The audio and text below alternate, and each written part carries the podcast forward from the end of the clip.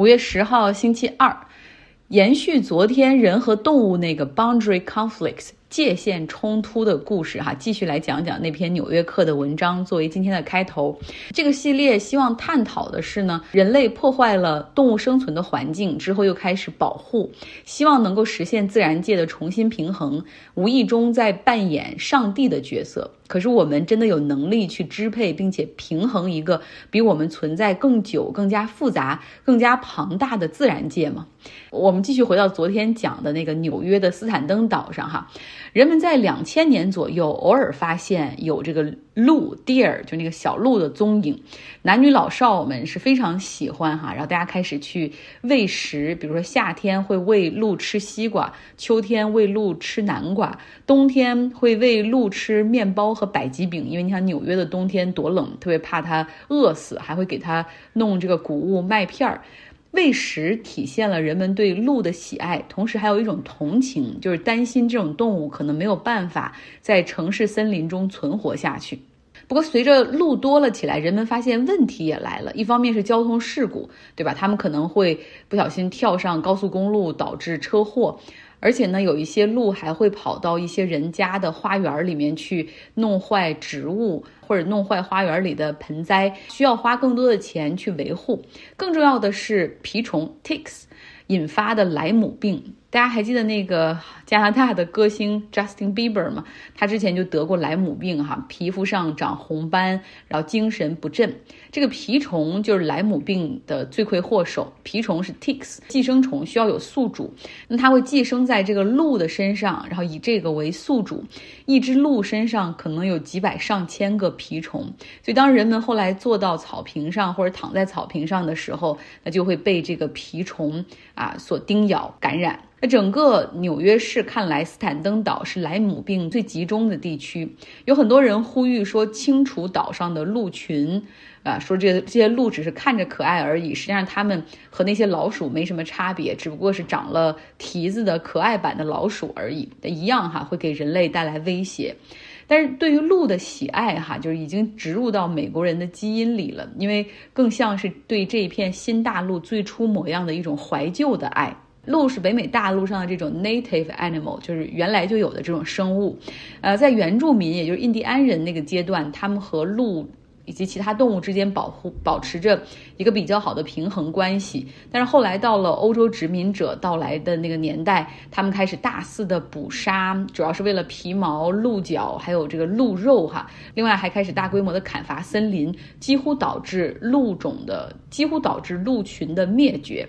所以说，人类文明的兴起和鼎盛成了其他物种的灭顶之灾。直到二十世纪初的时候，动物和环保意识才逐渐的开始兴起。那个时候，美国通过立法禁止肆意捕杀野生动物，但是呢，又想像鹿，它们食物链上端的那些捕食动物，就是那些什么。那些狼啊、豹子啊，那些东西已经被人类搞得几近灭绝。在大自然中存活下来的那些鹿群，它们实际上是没有了天敌，然后这个繁殖速度又比较快。你想，一对鹿的夫妻每年春季可以生个双胞胎，那是很轻松的事情。那这个种群数量开始快速增长，数量增长之后，除了在森林里、山里，它们开始逐步的向城市前进，寻找更多的栖息地。那问题就来了，斯坦登。哈，它是一个岛，路是怎么过去的呢？明天我们再来讲一讲。OK，来说今天的新闻部分。当当当，跌跌跌哈，就是美国资本市场这两天的写照。标普五百连续五周下跌，是二零一一年六月份以来最长一次的持续下跌。纳斯达克指数中间虽然偶尔有反弹，但是整体的下跌也是十分凶狠。像比如说今天就跌去了百分之四点二九，个股方面的下跌更是凶残。像英伟达今天跌了百分之九，网飞跌了百分之四点七，那个电动车的公司 Rivian。跌了百分之二十，就他这家公司的跌跌不休哈，就还拖累了两个它的股东公司，一个是亚马逊，另外一个是福特汽车的股价。因为你想啊，之前这两家公司作为它的投资人都把他们的投资收益计入到了比如季报或者财报之中。那现在 Rivian 股价的下跌，就导致他们在这个季度报上出现了明显的因此的亏损。所以像福特今天就决定说卖出八百万股的 Rivian，结果它的这个抛盘导致 Rivian 更加的下跌哈，所以今天跌了百分之二十。特斯拉今天还跌了百分之九，那像亚马逊跌百分之五，谷歌和苹果跌幅都在百分之二点八左右。即将被马斯克私有化的 Twitter 也下跌了百分之四点五，目前它的股价是四十五块五毛六，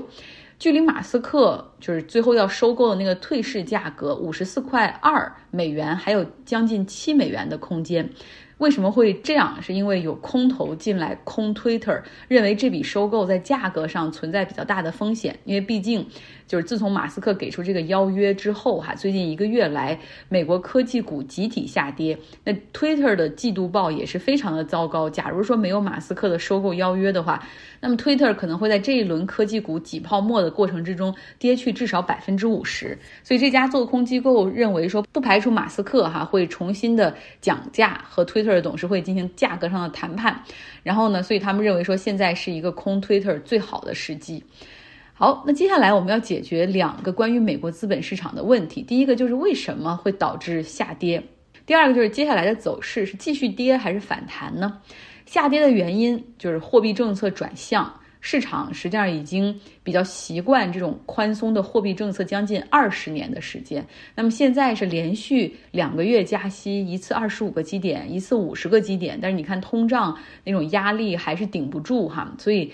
普遍预计这一次的加息时间肯定是一个长期的过程，那么市场是需要消化这样的这种市场资金情况的一个变化的。第二个原因呢，就是什么导致通胀压力这么大？一方面是经济过热，那另一方面就是供应链的问题，像制造工厂，中国的疫情，然后管控导致很多工厂被迫停产。另外呢，俄罗斯入侵乌克兰也导致像原油啊、天然气啊以及食品价格的上涨。呃，所以通胀压力是有这些因素顶着在哈，所以一直都会比较大。第三个原因，上次我们也说了哈，就是货币政策趋紧，投资者开始谨慎起来，保守起来。那对于企业的利润更加看重，很多科技公司他们过去是那种烧钱去冲市场占有率的模式不再受欢迎。比如说最近两个交易日。下跌了百分之二十的 Uber，它的 CEO 就很着急哈，就和董事会成员连续开了几天的会，最后拿出了一个削减开支的方案，比如说要减少营销费用，然后要减少对新加盟平台司机的一个 incentives，就是那种补贴。另外一个手段就是要收紧新增岗位的招聘。那像 Facebook，它已经宣布将停止或者放缓，呃，中级和高级岗位的招聘。那散户炒股平台 Robinhood，它宣布裁员百分之九来缩减开支。那接下来的这个问题就是，美国股市未来会怎么样的走呢？高盛哈比较乐观，他们给出的一个预测报告是说，金融市场会重新实现一个 rebalancing 的过程，会有重新的稳定形成啊，主要的指数和公司的股价都会回归。但是还有一些分析师则认为说，下跌还没有结束，很多公司的股价至少还有百分之二十五的下跌空间，而虚拟币的下跌空间可能是百分之六十。那说到虚拟币，我们说说比特币，今天它跌了百分之八，一度是跌破了三万美元。那说到比特币，大家还记得那个萨尔瓦多的总统吗？布克尔。他之前宣布比特币被纳入他们国家的法定货币流通结算，那今天比特币大跌哈，他马上又花一千五百三十万美元购买了五百个比特币，说是再次抄底。目前总共萨尔瓦多拥有两千三百个比特币，总共花费了七千一百万美元。从价格上来说，平均下来就是三万多美元一个吧，感觉他还挺会在低位买入的。不过呢，萨尔瓦多的经济情况却是非常糟糕，像国际货币基金组织 IMF 对他们买入比特币纳入国家货币体系非常担忧，因此呢，拒绝向萨尔瓦多发放援助和贷款，而且还给出了预计，说萨尔瓦多的债务对 GDP 的比重将在2026年到达百分之九十六。那再多说一句，这个萨尔瓦多的总统布克尔，我们之前发过很多他的照片哈，如果大家还记得，他就是那个在台上很有范儿，会反戴棒球帽，很有明星范儿的那个总统。然后我今天看到一篇文章讲他，就是他曾经是在夜店当过 DJ，所以才有这样的呃 vibe，才有这样的范儿。然后另外呢，他是 Twitter 的爱好者哈，经常是各种发推文，比如说他今天购买比特币的决定就是通过 Twitter 发布的。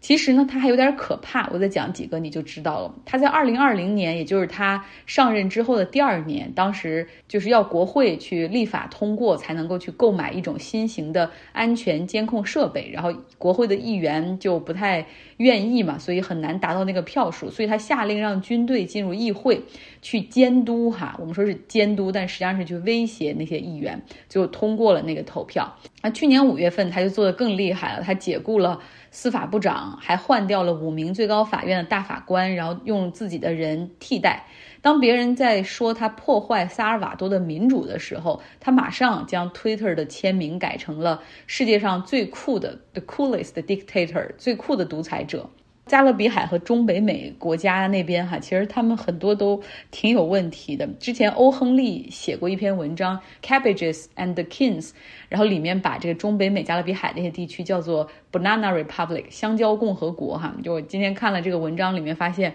确实有道理。像洪都拉斯，他的前总统的弟弟，当时那个人也是议员，叫费尔南德斯，他帮着。墨西哥贩毒集团运送海洛因，然后进入美国迈阿密，因为他是这种政客身份，经常是可以免于这种安全检查的。结果你知道，多年间那个至少运送了一百八十五吨的可卡因进入美国，说那个量够每一个生活在美国的人至少吸毒五次。后来呢，就调查发现。他那个做总统的哥哥也和这个案子有所牵连，目前这两个人都已经被引渡到美国去受审。那另外还有一个国家尼加拉瓜，这个国家也很奇葩。我只要讲一点你就懂了，他的总统和副总统是夫妻关系。